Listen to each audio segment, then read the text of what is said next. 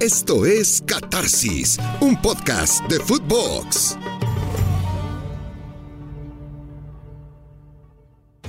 Bienvenidos a Catarsis, Catarsis segundo episodio, Catarsis segunda escala rumbo a la Copa del Mundo, primera que se va a realizar en un país musulmán, en un país árabe, en el Medio Oriente y en un país que parecía ajeno al fútbol, en un país que por mucho tiempo parecía incluso ajeno a las rutinas mundiales. Luego surgió la generosidad de su subsuelo y el gas natural y los energéticos y un desarrollo que también hay que decirlo, no es solo tener recursos, es saber utilizarlos. Y Qatar, con su minúscula dimensión territorial o extensión territorial, ha sabido hacerlo. Qatar, que en este camino a la Copa del Mundo en 2017 enfrentó una circunstancia por demás extrema, cuando Gianni Infantino y su cochambrosa ambiciosamente quería ya hacer el Mundial de 48 selecciones de inmediato. En 2022 en su mente pensaba, ¿y si Qatar comparte algunos partidos con Abu Dhabi o con Dubái, sus vecinos en los Emiratos Árabes Unidos, y algunos más con Riyadh, la capital saudí árabe, y alguno más en la isla de Bahrein, vecina en el Golfo Pérsico? ¿Qué tal si lo hiciera Qatar eso?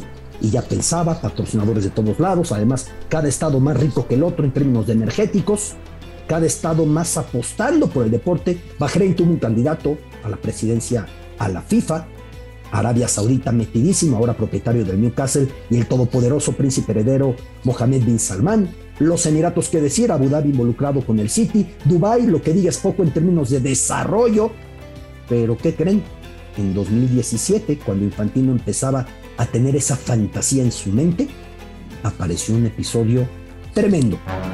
No sorpresivo para los expertos, sorpresivo para los ajenos, que Arabia Saudita, Emiratos Árabes Unidos, la isla de Bahrein y Egipto, que queda más lejos, los cuatro, decidieron bloquear a Qatar, aislarlo por cielo, mar y tierra, acusándolo de patrocinar grupos terroristas de hecho, un personaje que había encabezado la Federación Catarí de Fútbol tuvo sus cuentas paralizadas y no podía salir del país porque se decía que él mismo iba depositando mensualmente a organismos como Al-Shabaab en Somalia, como Al-Qaeda, de esa dimensión el problemón, a Hamas.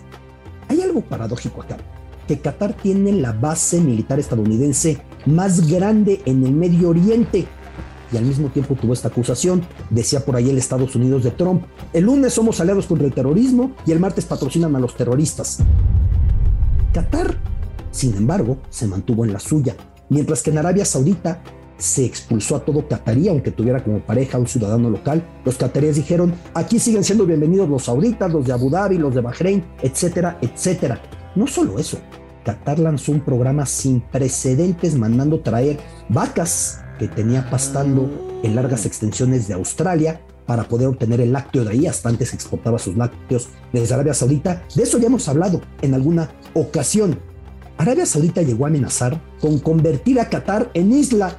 Eso no tiene precedentes. Cuando hay dinero se puede hacer todo. Siendo una península Qatar, cuya única frontera terrestre es con Arabia Saudita, llegaron a decir, vamos a abrir ahí la tierra para convertirlos en isla. Y Qatar decía, no puedes hacer eso.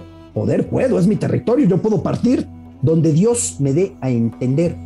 Avanzó el tiempo, no cambió nada sustancialmente en las políticas de Qatar. Sin embargo, sí terminó por aliviarse esta circunstancia del veto. Un veto que tuvo que ver para tener un mundial de 32, como ha venido siendo desde Francia 98, y no de 48, como ya estamos condenados a tenerlo o a padecerlo en 2026. Qatar con su pequeño tamaño, apostó por tener ocho subsedes mundialistas. La FIFA siempre ha exigido ocho para un mundial de, 32 selecciones. Lo que pasa es que luego a los países se les va la canica y quieren más sedes. Quieren 12 porque buscan sacar tajada y posicionar la marca de más sitios del país y porque muchos gobiernos locales dicen yo gasto para traer el mundial para acá. Yo recuerdo en Brasil cómo estaba eufórica la gente del Amazonas en ese punto en el que nace este río en el encuentro del Río Negro y el Río Solimoes, y para un estadio que apenas se, iba a usar. Lo mismo el del Pantanal en Mato Grosso, en Brasil, o lo mismo en el caso de Rusia, en Ekaterimburgo, en el inicio de Siberia, o vamos atrás a Sudáfrica en 2010 con Niels Pruitt ante el Parque Kruger por sus safaris. ahí fueron a poner un estadio de Copa del Mundo y seguimos y seguimos y seguimos. En 2002 en la isla de Seowipo, en Corea, los elefantes blancos. Qatar apostó por solo ocho estadios, algunos de ellos, como el 974, donde el tricolor debuta enfrentando a Polonia, desmontable. Son contenedores, terminando el Mundial, en un lapso de un año, diez meses puede desmontarse y recolocarse en otro sitio, que esa es la intención que tienen los cataríes, a ver qué país termina por quedarse ese estadio itinerante. Aquí el asunto es que el Mundial de 48 eh, no se pudo adelantar porque la geopolítica lo impedía completamente y sobre todo que Qatar, tan criticada por la circunstancia de cómo obtuvo la sede mundialista, no puede ser señalado por el primero con, digamos con eufemismo, anomalías en la elección de la sede. Estas han perseguido, por ejemplo, a Alemania para 2006, a Sudáfrica para 2010. Lo que sí, el músculo catarí para conquistar esos votos nunca se ha visto jamás en una elección de una sede mundialista. Qatar, Catarsis, segundo episodio, Grupo A. ¿Quién es para calificar? Lo abordaremos desde todos los ángulos. Arrancamos. Y es momento en este camino rumbo a la Copa del Mundo de Qatar. Le hemos dicho, aquí hablaremos de todo, de la cultura, de las letras, de la política, pero por supuesto de fútbol. E iremos analizando grupo por grupo con las voces más autorizadas. ¿Y quién mejor que el futbolista más brillante que Ecuador ha dado en la historia un extranjero que además tengo el privilegio de considerarlo amigo, porque Alex Aguinaga era espléndido en la cancha, pero fuera de ella es todavía mejor. Gran Alex, ¿cómo estás? Las 32 estrellas de Qatar.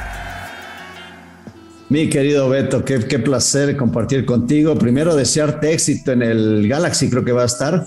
Eh, bueno, eh, como defensor. Bueno, mira, entre Catarsis, Biblioteca Footbox y el Galaxy, la verdad es que sí voy a estar ocupado, pero hay que entrarle, mi Alex. Muy, ocupado. No, no, aparte, eh, a ver, si, si hablamos de admiración, mi querido Beto, sabes lo que te admiro. Y te lo he dicho, además de todo el trabajo que realizas, lo que se ve, pero lo que no se ve, bueno, ven los libros de atrás, son todos los que Alberto le ha leído y los que todavía tiene por leer, además de la capacidad que tiene para transmitir todo su conocimiento, ¿no? Fantástico.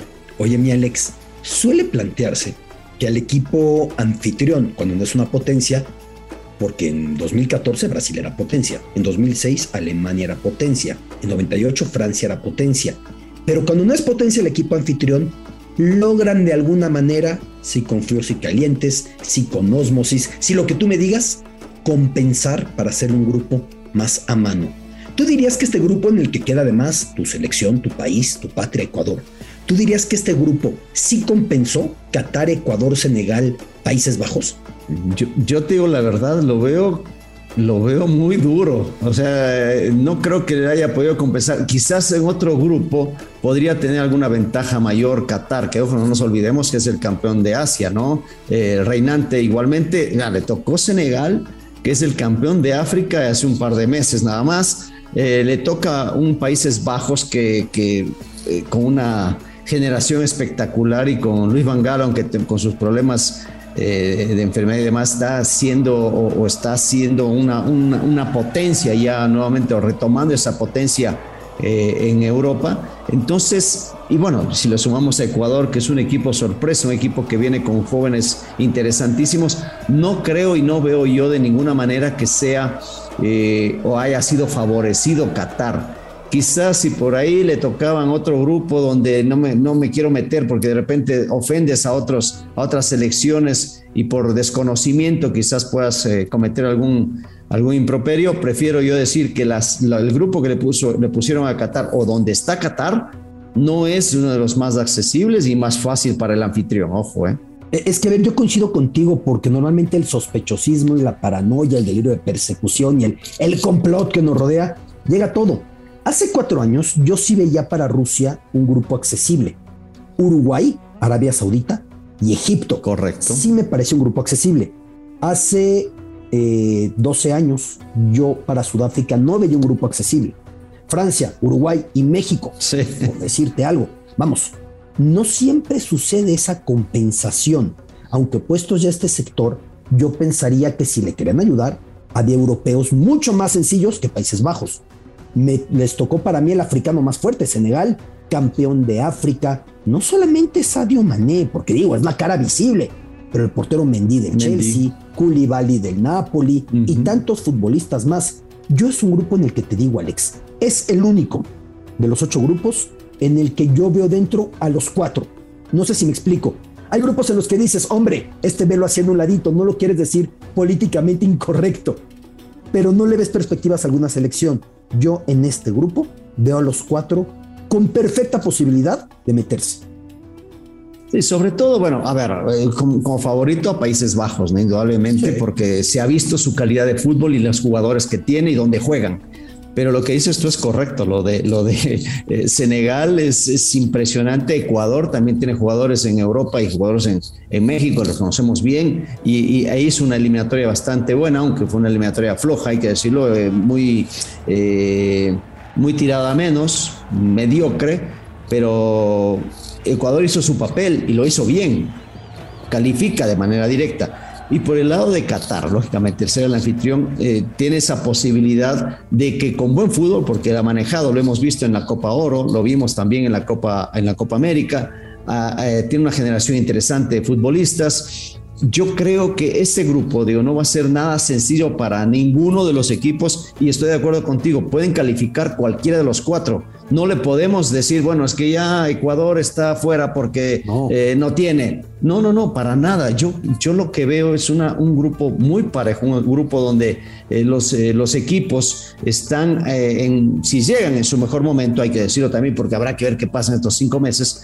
si llegan en su mejor momento va a ser uno de los grupos más difíciles de acertar en pronósticos y que anime muy bien el torneo salvo está decir que Qatar, por ser el local, va a tener mucha afición, ¿no? Y que es el campeón de Asia. O sea, yo pienso que Qatar se presenta a su mundial mejor de lo que Sudáfrica se presentó al suyo en 2010.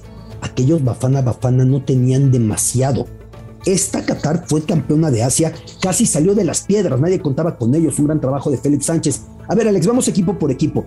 ¿Por qué cuando te escucho hablar de la selección ecuatoriana, con lo que amas ese uniforme, con lo que diste ese uniforme, oye, recuerdo perfectamente lo que representó meterlos un mundial de vuelta para ti, ¿no? Porque fue un esfuerzo tremendo aquella generación contigo, con Tim Delgado, con muy buenos futbolistas encabezados por tu capitanía. ¿Por qué te escucho hablar tan escéptico de esta selección ecuatoriana que logró clasificarse en Conmebol y ahora observo eh, la eliminatoria, cómo terminó? Ecuador termina en cuarto sitio pero entendiendo que pudo bajar el ritmo al final porque ya estaba metido. ¿Por qué te percibo escéptico, querido Alex? Eh, porque eh, ofensivamente la selección no ha mostrado poder. La eliminatoria fue bastante, bastante mala, hay que decirlo. No, es, no fueran otras eliminatorias donde veías equipos poderosos y en el tú a tú, en el enfrentamiento directo, sentías que tienes una, una selección fuerte. El momento que vive la selección, lo vimos en los partidos de, preparación frente a México, frente a Nigeria, frente a, Cabo, eh, Cabo Verde, no la vi a una selección con poder ofensivo, con punch. Esa es, esa es la única duda, porque defensivamente yo le veo muy fuerte a esta selección y tiene muy buenos jugadores, desde un Piero Incapié que que es un baluarte en el Bayer Leverkusen y que, bueno, un muchachito de 19, 20 años que, que, realmente sorprendió a todos, a propios y extraños, por la calidad, la capacidad, eh, la, la, personalidad para jugar, con un Moisés eh, Caicedo en la mitad de la cancha que juega en el Brighton y que está sorprendiendo. Nosotros no nos sorprendía porque ya lo habíamos visto, pero sí sorprende a todos los, seguidores del equipo y a los ingleses en general la calidad que tiene este chico, también muy joven. Es una selección muy joven pero yo creo que tiene mucha calidad. Un Gonzalo Plata que viene eh, haciendo muy buenas cosas en Valladolid, subieron, ascienden de categoría. Eh, esperemos que, que esto de la parte ofensiva, que es lo que nos está faltando, la parte del centro delantero, que no ha habido gol, que no ha habido creación todavía, se pueda conseguir de aquí hasta, hasta diciembre, noviembre, bueno, que empieza. Pero no es que sea escéptico ni, ni que dude de la posibilidad de Ecuador, es que lo que pasa que veo que tiene falencias importantes y que va a necesitar punch para poder calificar, porque si nada más empatas eh, o, te juegas al cero, hay equipos muy fuertes. Lo de Senegal es un equipo muy fuerte. Lo de Países Bajos es un equipo muy ofensivo y que tiene, y que tiene gol. Entonces, en ese aspecto nos están sacando una ventaja estos dos equipos. Catario lo veo más parejo con nosotros y ese partido, que es el primero de la, de la, del grupo, va a ser importantísimo. Yo creo que si le ganamos a Qatar, yo eso, eh, a eso aspiro. El tema va a ser la diferencia de goles que puedas tener en un momento dado, ¿no? Porque con Senegal va a ser un partido muy parejito y con Países Bajos se le estaríamos un, escalón abajo. Habrá que ver los partidos, como dice nuestro buen amigo el ruso, hay que jugarlos primero para después definir. Pero en, lo que nosotros vemos como una selección posible calificada al siguiente, a la siguiente fase del Mundial, es lo que vas a hacer en el primer, en el primer encuentro. Pero te digo, yo, confío en los muchachos. No estoy seguro todavía de cómo lleguen, nada más. Esa es la única duda que, tengo yo con respecto a mi selección ecuatoriana. A ver, Alex. en 2014, con Reinaldo Rueda, llegaba un Ener Valencia muy jovencito, que de hecho me parece hizo todos los goles de Ecuador en aquel mundial. Era un grupo bravísimo aquel. Iban con Francia, con Suiza, con Honduras. Hacen cuatro puntos y no alcanza. Exagero si te digo que aquella selección me inspiraba más a mí. Lo digo con respeto al pueblo ecuatoriano. Digo, yo que más quisiera que tener en cuartos de final a ocho latinos, ¿no? Eso me, encantaría. Pero la realidad aquí es que tenemos que analizar. Yo le creía más a aquella selección ecuatoriana que a esta. Estoy exagerando, Alex. No, tenía eh, más figuras no, reconocidas. la segunda ronda con todo y que hizo cuatro puntos. Empató con bueno, el, sí, el partido que, que, pierde frente a Suiza fue el que lo marcó. 94, 95, el gol el que, lo, el que lo marcó, porque después eh, le gana muy bien a Honduras y terminan empatando con Francia, ya calificada Francia, y nosotros prácticamente eliminados, ¿no? Pero eh, sí tenía más figuras, tenía un Antonio Valencia también en plenitud, tenías a, a, Ener Valencia, que es un jugador que, que, anotaba de todo lado, tenías a Felipe Caicedo también, eh, tenías, tenías una selección muy sólida, una selección muy fuerte. Esta selección yo veo que, que, que, va en proceso de ser de las mejores de nuestra historia, indudablemente, por la calidad de los jovencitos que están ahora. Digo que nuestra selección debe tener un promedio de 22, 23 años y ojo que ese, promedio lo sube el arquero, que es Alexander Domínguez, el centro delantero, que es Ener Valencia, y Angelito Mena, que lo conocemos. De ahí todos son menores de 25, 26 años y algunos de 20 años, 21. Es, es decir, nuestra selección es una selección muy joven con un gran futuro, pero también queremos que este presente sea positivo y sea bueno, porque lo tienen, tienen eh, la capacidad, la calidad. Sí, estoy de acuerdo contigo en que... Eh, la selección anterior, la del 14, era una selección muy sólida, una selección que, que, que se vio muy bien, pero que bueno, los resultados, ese partido contra Suiza fue, fue muy malo. Por eso digo que el partido contra Qatar es un partido que tiene que definir la posibilidad de que Ecuador avance a, la siguiente fase. Ojalá que, que, que, encuentren el gol, lo dijo ya el profesor Gustavo Alfaro, hoy están en un 40-50% porque defensivamente están muy sólidos, pero la, desde la mitad de la cancha para adelante le está costando a Ecuador crear y definir. Es un grupo en el que apunta a tener mucha repartición de puntos por la calidad de los cuatro contendientes. No se puede regalar nada. A ver, rápidamente, Holanda no calificó al Mundial de Rusia. Tuvo en el banquillo empezando el ciclo el cuatrienio a Ronald Koeman, que deja el cargo para irse al Barcelona y tan mal le va en el Barça. Luego llega Ronald de Boer, no le funciona tampoco bien al mellizo y finalmente se da el cambio con la llegada de Luis Vangal, el regreso de Luis Vangal. Era Frank de Boer, era el mellizo que jugaba en la defensa, eh, el que estaba dirigiendo Holanda. Es una Holanda que tiene como comandante a Virgil van Dijk. Yo siendo sincero, leo a Holanda en, para los apostadores entre los máximos candidatos al título. Yo no lo veo ahí pero los apostadores algo saben de esto, ¿no? Yo, también lo veo ahí entre los cuatro mejores del mundial, ¿no? Inclusive candidato al título. Mira. Eh, porque eh, tiene una generación brillante, una generación de muy buenos jugadores, eh, muy dinámicos, muy rápidos, muy explosivos, y, con un Depay que, que, está mostrando la capacidad goleadora que quizás en otros lados no se le vio, Barcelona, por ejemplo, pero es, es un jugador totalmente distinto. Tiene, bueno, este equipo tiene buena pegada de media distancia, tiene jugadores por las bandas, jugadores muy rápidos, ganan por arriba. Es decir, tiene, tiene un equipo muy completo. Tiene un equipo muy completo. Defensivamente también se ha fortalecido, ¿no? De elite que va, va, mejorando notable y, lógicamente con, con que es un, un jugador que, que te mata Entonces tienes, tienes con qué disputar la, la, estar entre los cuatro. Y yo entre mis favoritos sí lo veo a este equipo de Países Bajos con, eh, con un técnico que, bueno, se la sabe de todas, todas. Habrá que ver cómo llega también de salud. Ya lo hemos visto el tema de, de Luis Vangal. Pero independientemente de eso, yo veo a Países Bajos un escalón arriba de todos en el grupo. Y lógicamente, como los apostadores dicen, está dentro de los posibles candidatos a ser campeón, pero entre los cuatro sí lo veo en la final. Eso. Y como cierre de este análisis, la selección de Senegal, que además es dirigida por un personaje que fue un maravilloso futbolista de tu generación, de hecho, ¿no? Un gran mediocampista en eh, aquel momento, eh, Cissé, y que los viene dirigiendo desde 2015. Tomó el proyecto, solamente habían calificado 2002. En 2002 dieron la campanada, le pegan a Francia en la inauguración del Mundial para mí Francia en 2002 era incluso más favorita que en el 98 cuando ganó. Pierde con Senegal aquella Francia. Eh, si se jugaba en ese equipo y ahora como entrenador los lleva primero al Mundial anterior al de Rusia, luego al título de la CAF, del AFCON, de la Copa Africana de Naciones y finalmente la calificación frente a Egipto. Es una Senegal a la que yo no descarto en absoluto.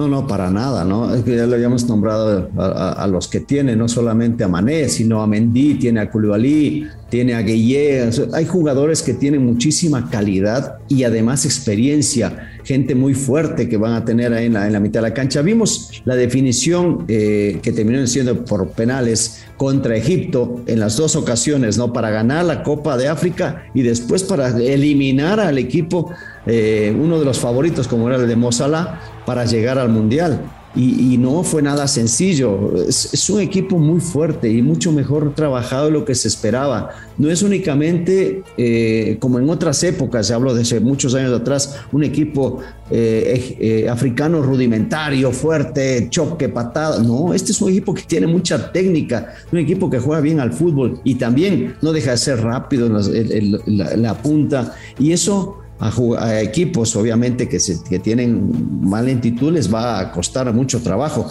En el grupo, te digo, va a estar parejito porque eh, los equipos, los tres equipos, bueno, los cuatro equipos tienen delanteros muy rápidos. Entonces también la defensiva aprende, como trabajas con delanteros rápidos, aprendes a defender a, estos, a este tipo de delanteros. Así que veremos cómo se coordinan, cómo trabajan tanto eh, Senegal, que tiene jugadores muy fuertes, eh, tiene ya la experiencia de ser campeón, no es nada sencillo, de ganarle dos veces a Egipto, que era una selección la número uno de, de África, y ahora entrar en un grupo donde tiene que competir. El primer partido también de Senegal va a ser muy fuerte, que es contra Países Bajos. Si es que consigue sumar, se convierte en una selección muy fuerte y poderosa y con confianza. Si no, se podría aprovechar el momento para que el segundo partido eh, o el partido que le toque jugar Ecuador-Senegal, poder sacar alguna ventaja, pero dependerá mucho el inicio.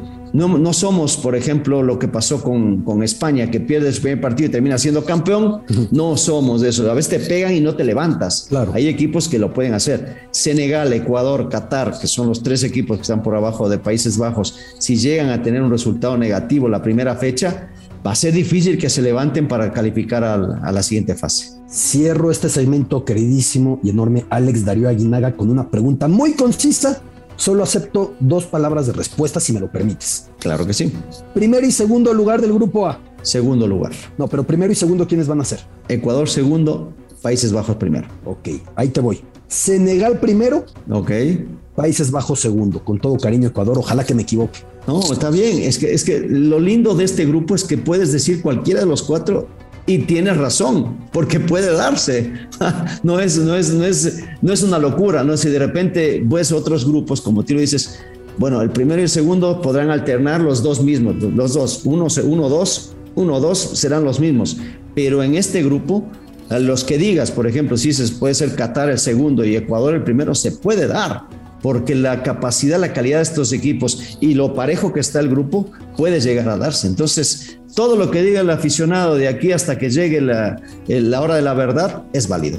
Por supuesto, es un grupo que va a estar cerradísimo y por supuesto con la voz y con la visión de Alex Aguinaga. Aquí podemos entender el primer mundial que Ecuador disputó en su historia fue en la proeza de aquella generación encabezada por Alex Aguinaga metiéndolos a Corea, Japón 2002, que luego a medio mundial tuviste una lesión ahí tremenda, ¿no? Fue contra México, Alex. No, me lesionó contra Italia el primer contra partido. Italia el primer partido, sí, contra Italia el primer partido, caray. 40 minutos y pensé que se me acababa el mundial. Por suerte me recuperé para jugar poco más de menos de medio tiempo contra México y después más de medio tiempo contra Croacia, pero pues bueno, no fue, no fue mi mundial, pero lo disfruté igual porque era nuestra primera, nuestra primera vez. Es que me estoy acordando, ya perdona la anécdota, Alex, que estábamos ahí en el partido en Sendai y de pronto en Miyagi. Y de pronto yo salgo, estoy grabando color y veo a la esposa de Alex sentada en un escalón muy preocupada. Y me decía tu esposa, con el respeto que siempre ha tenido la manera de conducirse, pues lo que tú habías soñado con ese mundial, ¿no? Y cómo luego las piernas, pues no son máquinas, sí. son seres humanos, aunque contigo en el Necaxa parecía que no eras humano, pero sí, sí lo eras. sí, me termino lesionando el momento no hay, no, hay, no hay, lesiones oportunas en realidad, pero el momento más inoportuno fue justo en el Mundial, ¿no? Fue de, lo que no hubiera querido, pero bueno, si de repente me decían años, años atrás, vas a calificar al Mundial, pero te vas a lesionar y no vas a poder disfrutar, igual lo hubiera firmado, ¿no? Por supuesto. Alex Darío Aguinaga, qué privilegio tenerte aquí en Catarsis, en este segundo episodio. Un abrazote, mi Alex. A ti, mi querido Betty, y éxito como siempre. Nos vemos pronto. Continuamos.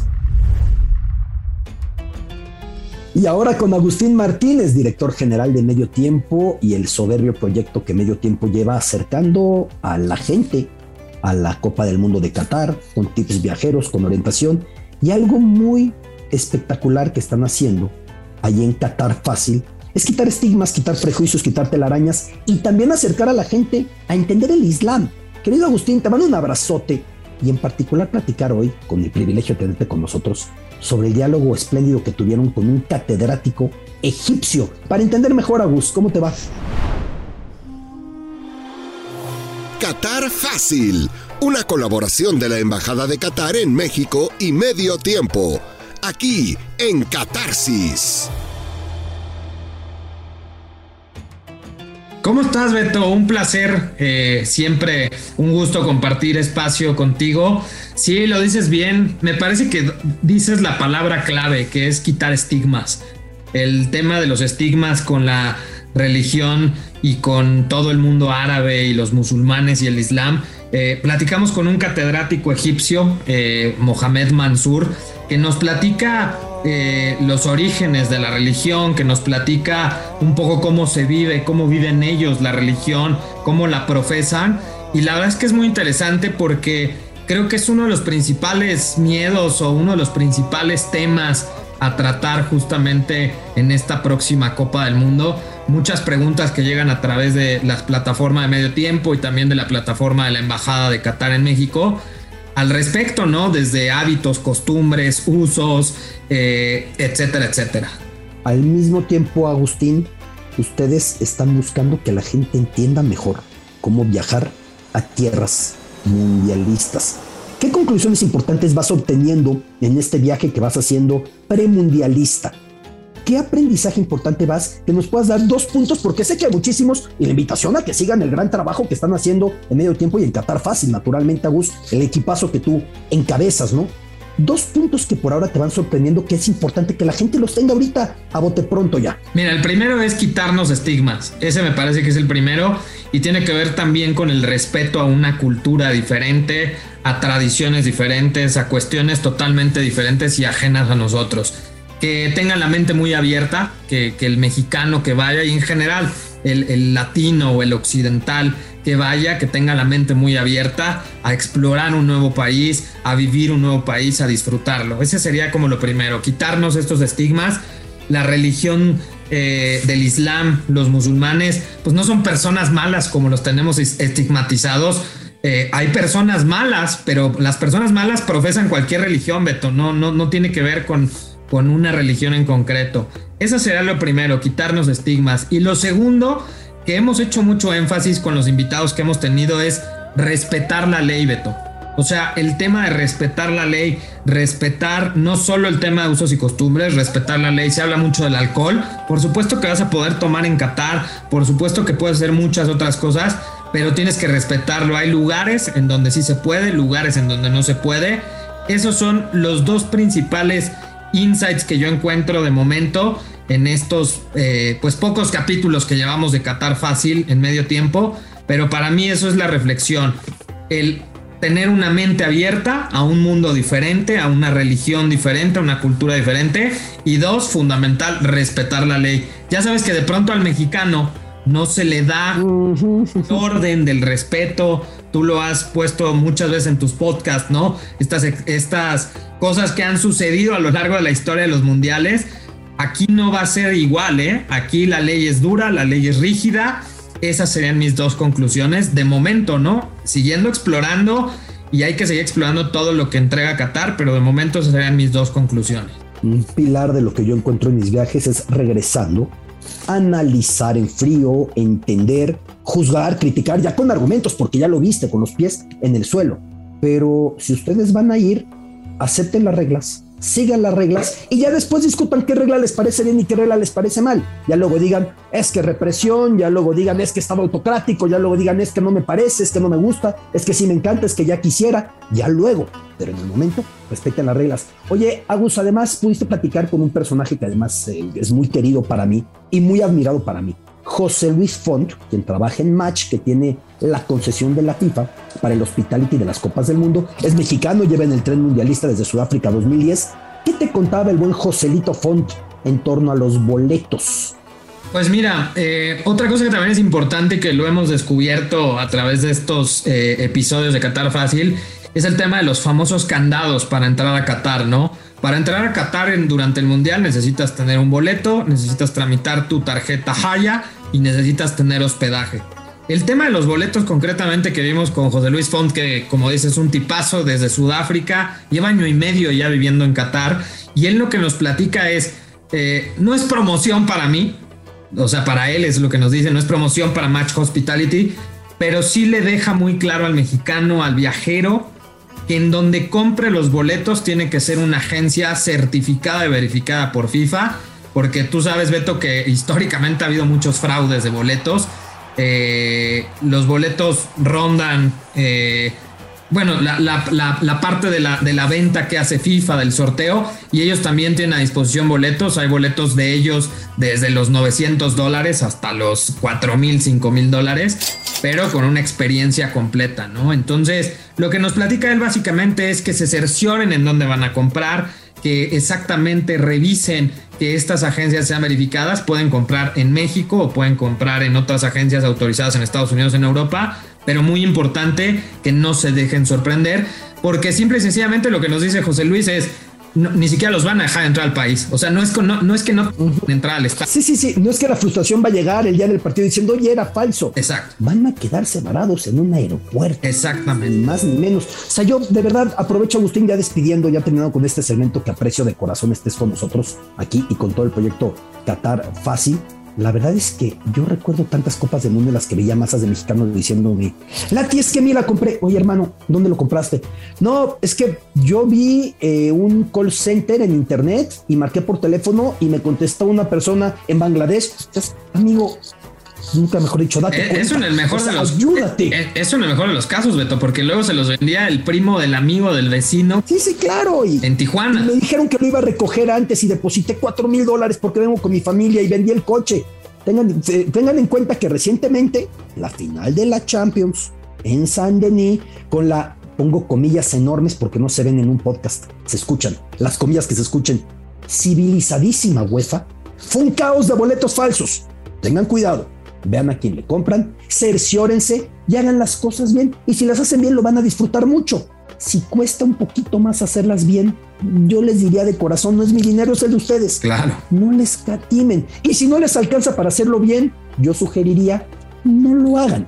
Pero eso es mi opinión, cada quien como guste, y por eso Qatar Fácil los orienta. Agustín, un abrazote. Beto, muchísimas gracias por el espacio y te mando un, un gran, gran abrazo. Agustín, quien encabeza con gran capacidad el equipazo de medio tiempo y muy buenos proyectos. Y este, Qatar Fácil. Continuamos en esta catarsis, episodio 2. Y en esta catarsis no puede faltar el Mister y el negocio redondo y el negocio catarí cargado de gas, de energéticos, de recursos, de petrodólares. Llega Iván Pérez. Querido Iván, ¿cómo estás? Negocio redondo en catarsis. Hola, ¿cómo estás, Beto? Pues un placer, muchísimas gracias por estar una, una semana más aquí contigo para platicar todo lo que está, digamos, lo que está detrás de, de un mundial y que hace que también opere y funcione. A ver, vamos a pasar a un tema muy especial que tienes de un desarrollo del que México es parte. Así es. ¿Cómo es este proyecto, querido Iván? Pues mira, te cuento un poco. Eh, en 2019, una empresa mexicana que se llama Goal Stats, eh, que se ha, digamos, eh, especializado en todo lo que es el Big Data del fútbol, el desarrollo de inteligencia artificial, de realidad virtual.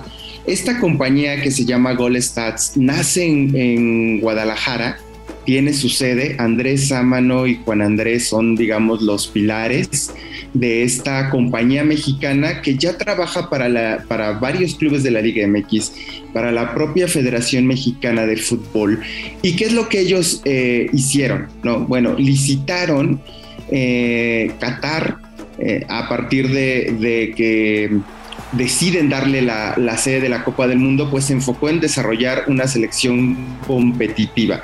Y no sé si recuerdes eh, Alberto, pero empezó a llamar la atención en la Copa América. Eh, y decían, bueno, ¿por qué está jugando pues medianamente bien Qatar? Todo el mundo pensaría, pues los van a golear y tal. Y empezó y se empezaron a dar a conocer algunos detalles. Esta empresa les crea un software eh, a partir del 2019 donde pueden detectar talento, eh, está conectado a todos los equipos de la Liga Qatarí, es decir, tienen todas las métricas de los jugadores. Eh, el entrenador nacional eh, puede ver todos los detalles de quién corre más, quién tiene mejor pressing, quién tiene mejor posesión de pelota, quién dispara. Es decir, todo esto que está detrás de, de la Big Data del fútbol una empresa mexicana es quien, quien les empezó a, a, desarrollar todo esto. Y es interesante porque, bueno, estamos hablando que 2019 pues tuvieron, digamos, tres, cuatro años para detectar el talento, seleccionar a los mejores jugadores de acuerdo al sistema o inclusive de acuerdo a los rivales.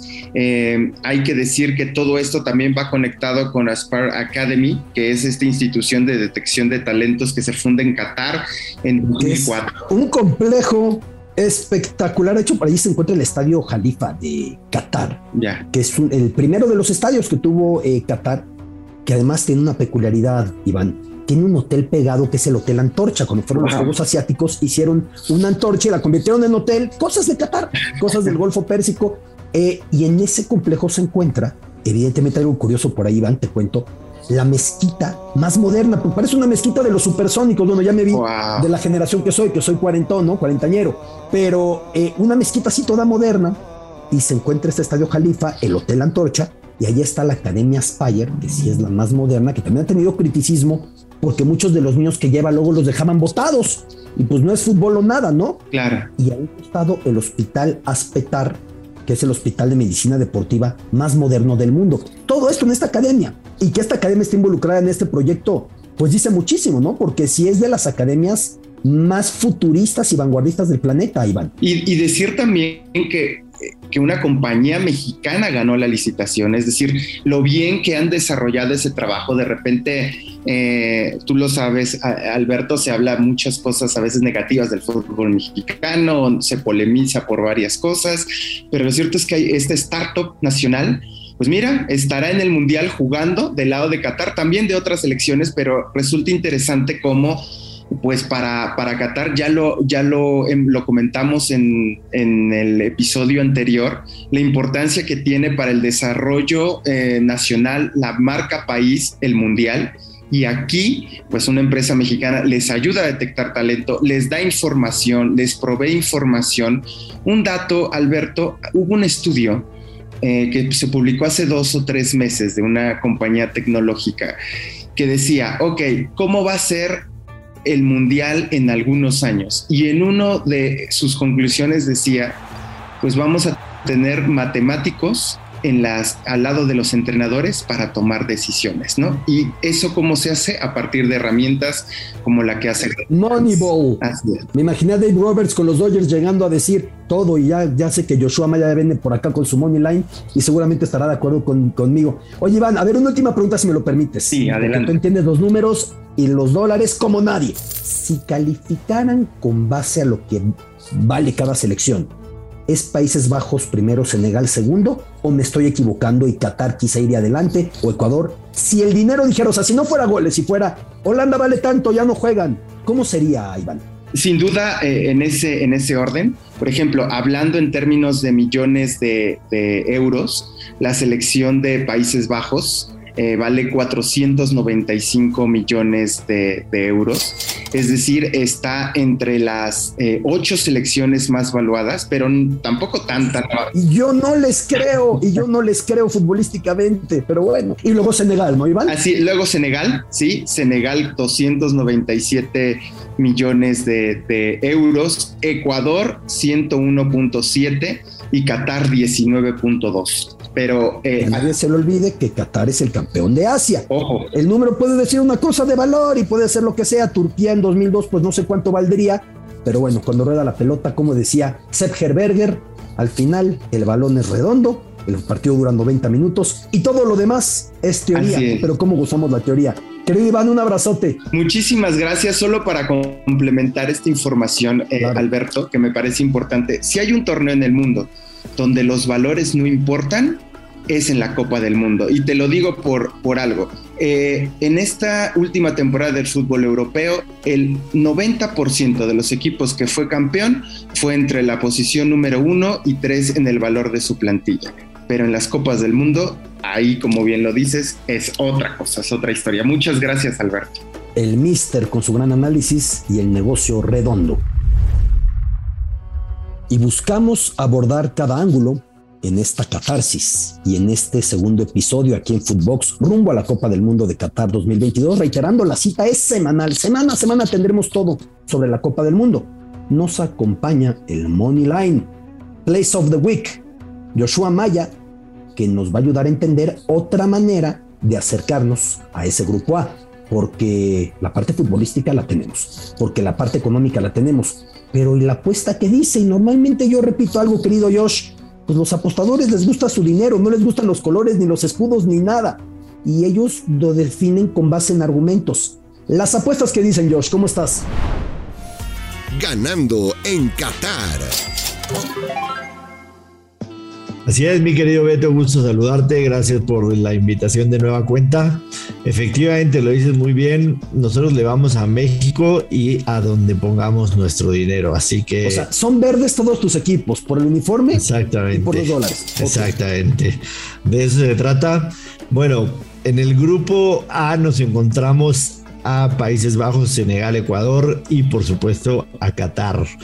En cuestión de apuestas, Países Bajos, digamos que es el que menos paga de los que no han sido campeones del mundo, junto con Bélgica. Los al club de Toby de 8. Exactamente. sacando a todos los que están en el solo club son siete, de Porque Italia no está. Nada más lo recapitulo rápido. Correcto. Nos referimos a Argentina, Brasil y Uruguay de Sudamérica, a Alemania, España, Francia e Inglaterra. y Inglaterra de Europa. Correcto. Ajeno a estos siete, el que menos paga, o sea, el más favorito, es Países Bajos. Junto con Bélgica y Portugal, que pagan exactamente lo mismo. Igualito. Igualito, más 1200. Más 1200 quiere decir apuesta 100 y si alguna de estas tres selecciones termina siendo campeón, cobras 1200 pesos. Eh, así se lee el más 1200. Que, que me agrada, me agradaría más si eh, los cruces fueran más fáciles. Pero la verdad, los cruces que tiene Países Bajos están muy rudos, está muy ruda esa, esa parte del cuadro, en donde hipotéticamente se enfrentaría con Argentina en unos cuartos de final, en donde en teoría se enfrentaría a Estados Unidos en unos octavos de final, y después se podría ver las caras ya sea con Brasil o con España en semifinales. Entonces veo bastante, bastante complicada la situación para Países Bajos. O sea, en términos de draw de Wimbledon o draw de un abierto, sí, tiene, porque van diciendo los, el camino a la final. Sí. En el camino de Países Bajos tiende a estar Argentina, tiende a estar Brasil, tiende a estar España, tiende. Correcto. Tiende nada más. Ya sabemos que uno propone y luego en, el papel. En el papel, digamos, si la lógica se cumple, su cruce en octavos de final sería Estados Unidos, en cuartos de final sería Argentina y en semifinal sería Brasil, ¿no? Entonces está rudísimo Países Bajos, por eso mismo yo no lo tomaría como una opción. Por supuesto, tampoco lo haría con Senegal. Ecuador paga más 14.900, que es exactamente el mismo momio que tiene la selección mexicana. Exactamente. O sea, los apostadores ven a Ecuador tan candidato a coronarse como a México. Como a México, correcto. No, no sé, los apostadores no, ellos no les importa el color o si es de América o si es de Chivas o si tata ratonero, no ratonero, variantes, no, no, no. Nada. Ellos quieren dinero. A ver, Josh. Correcto. Hay uno de estos cuatro que te gusta, no para campeón del mundo, pero para un caballito interesante, para una campana interesante. Sinceramente no, por el tema, por el tema de los cruces, ¿no? Eh, lo veo muy difícil que alguno de estos equipos llegue más allá de cuartos de final. Sin embargo, hay otras maneras de apostar en este grupo, como por ejemplo, quién va a ganar el grupo y Países Bajos paga menos 250. Hay mucha gente que ve un momio de menos 250 y dice, no, pues yo tengo que apostar 250 para ganar 100.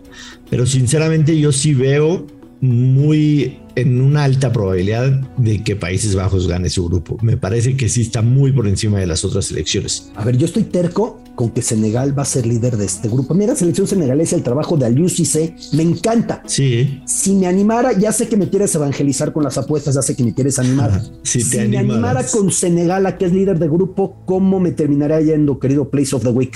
Te paga más 440, quiere decir, por cada 100 que apuestes, ganas más 440.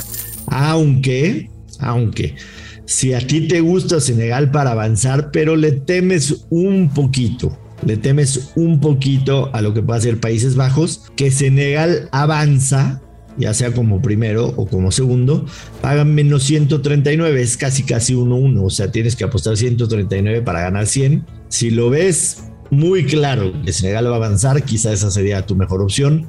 Yo sinceramente le veo mucho valor al menos 250 Países Bajos. Eh, la última respecto al anfitrión Qatar, Josh, me interesa mucho que Qatar avance, que Qatar, ya no te digo líder del grupo, por ejemplo, como me la planteas de Senegal, porque es un anfitrión en principio débil, es su debut en Copas del Mundo. Hay algo muy curioso, el último anfitrión que debutó siendo eh, tal sede en un mundial fue Italia en 1934. Wow. Sudáfrica consiguió antes del mundial 2010 meter su mundial. Sí. Japón, después de la llamada agonía precisamente de Doha, porque fue en Qatar aquel partido que pierde Japón, que hasta los supercampeones luego lo volvieron a disputar con Oliver Atom a la cabeza. No se metió al 94, pero fue al 98 y no debuta como anfitrión. Qatar va a debutar como anfitrión. Correcto. Y dicen los apostadores de que Qatar, el campeón de Asia, con un gran trabajo de Félix Sánchez dirigiéndolos, avance. Que Qatar avance paga más 500, lo comenté yo en el análisis que hicimos del grupo A en el Morning Show, más extenso, que sí le veo valor, porque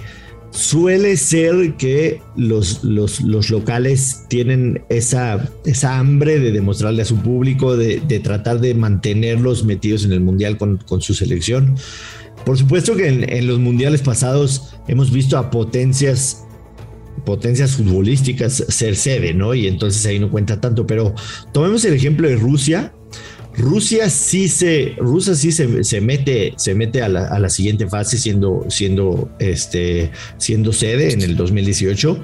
Y si nos vamos un poquito atrás, Sudáfrica, Sudáfrica no hizo un mal papel, no termina avanzando, pero le empata a México. Recordarás ese golazo de Chabalala que le hace al Conejo Pérez. Exactamente. Entonces, sí suelen tener un papel mejor de lo esperado. Entonces, ese más 500 Entiendo que Senegal es, es, una selección que tiene mucho, pero ese más 500 a mí no me desagrada, te soy muy sincero. Y que la estadística cuente que eso lo sí. ven los apostadores. Así la es. única vez que un país anfitrión quedó fuera en la fase de grupos fue precisamente los Bafana Bafana, la selección sudafricana, En 2010 ya explicaste bien el contexto, ya explicaste bien que tampoco fue una mala Copa del Mundo para ellos. Para ellos no fue mala. Pero Estados Unidos en el 94 pudo avanzar, tanto Corea como Japón en 2002 pudieron avanzar. Chile en el 62 salió una gran Copa del Mundo por ir a países que tenían menor empaque que las potencias. México en 70 y en 86, eh, Suiza en 54, Suecia en 58, pudieron avanzar y son datos a tener ahí en la cabeza y a tener ahí en las manos. Sí, para mí, para mí, para mí tiene valores más 500 para, para ponerle lo que sobra en el cambio de la bolsa chiquita del pantalón, más 500 a que Qatar avanza y nos subimos en el barco de los locales. Hijo, ya mi pantalón no tiene bolsas, ya no sé ni de dónde, pero bueno. Josh, te mando un abrazote, muchas gracias. Gracias, Beto, un abrazo. Les prometimos análisis del grupo A desde todas las perspectivas. Y aquí está. Así se dice en árabe. Imposible despedirnos en este maravilloso camino rumbo a la Copa del Mundo que vamos trazando en esta catarsis, en esta eh, gran oportunidad que nos da Footbox, sin dar un poquito de clases de árabe. ¿Cómo nos presentamos en tierras mundialistas? Sí, ya dijimos salam aleikum, ya saludaste, la paz sea contigo, wa aleikum salam, la paz contigo también, como se responde, pero es importante saber cómo presentarse. Y es muy sencillo el árabe en términos de conjugación. Luego tiene otras complicaciones, tiene muchos sonidos y tiene otros elementos. La pronunciación que varía tanto si lo hablas en un sitio tan distante como Marruecos, la esquina noroeste de África, hasta Irak, o vas a Sudán, o vas a Somalia, ahí puede cambiar mucho. Pero presentarse, Ismi, Alberto, o en el caso de mi productor, Ismi, Agustín, o en el caso de Alex Darío Aguinaga, Ismi, Alex. Así de sencillo. Me llamo Alberto, no tiene problema. Pero también podemos recurrir a las enseñanzas de Tarzán. Si decimos yo Alberto, en árabe queda perfecto. Ana Alberto. Ana evidentemente es yo. Para que no se compliquen, ¿eh? Ana Alberto. Y con eso, ahora queremos devolver la pregunta y plantearle al interlocutor, ¿cómo te llamas? Ma Asmuk, ¿cómo te llamas? Ma es la pregunta, es el qué. Asmuk, ¿cómo te llamas? O Asmak, depende cómo se vaya pronunciando. Y ya si le quieren meter mucha galleta, porque sé que por aquí en Catarsis hay mucha voluntad de hacerlo, para explicar, mucho gusto. Tasharaft Bilikayik. Tasharaft Bilikayik, mucho gusto. Digo, ya si se les complica mucho, olvídense del Tasharaft Bilikayik y quédense con Ana Alberto o Ana, el nombre que sea. A la Tarzán no está mal conjugado. Y de esa manera cerramos esta catarsis episodio 2, invitándole a que la próxima semana nos acompañe. Seguiremos con toda la pasión, seguiremos con toda la preparación que el evento cumbre del balón amerita rumbo a la Copa del Mundo en Footbox. Esto fue Catarsis con Alberto Lati, exclusivo de Footbox.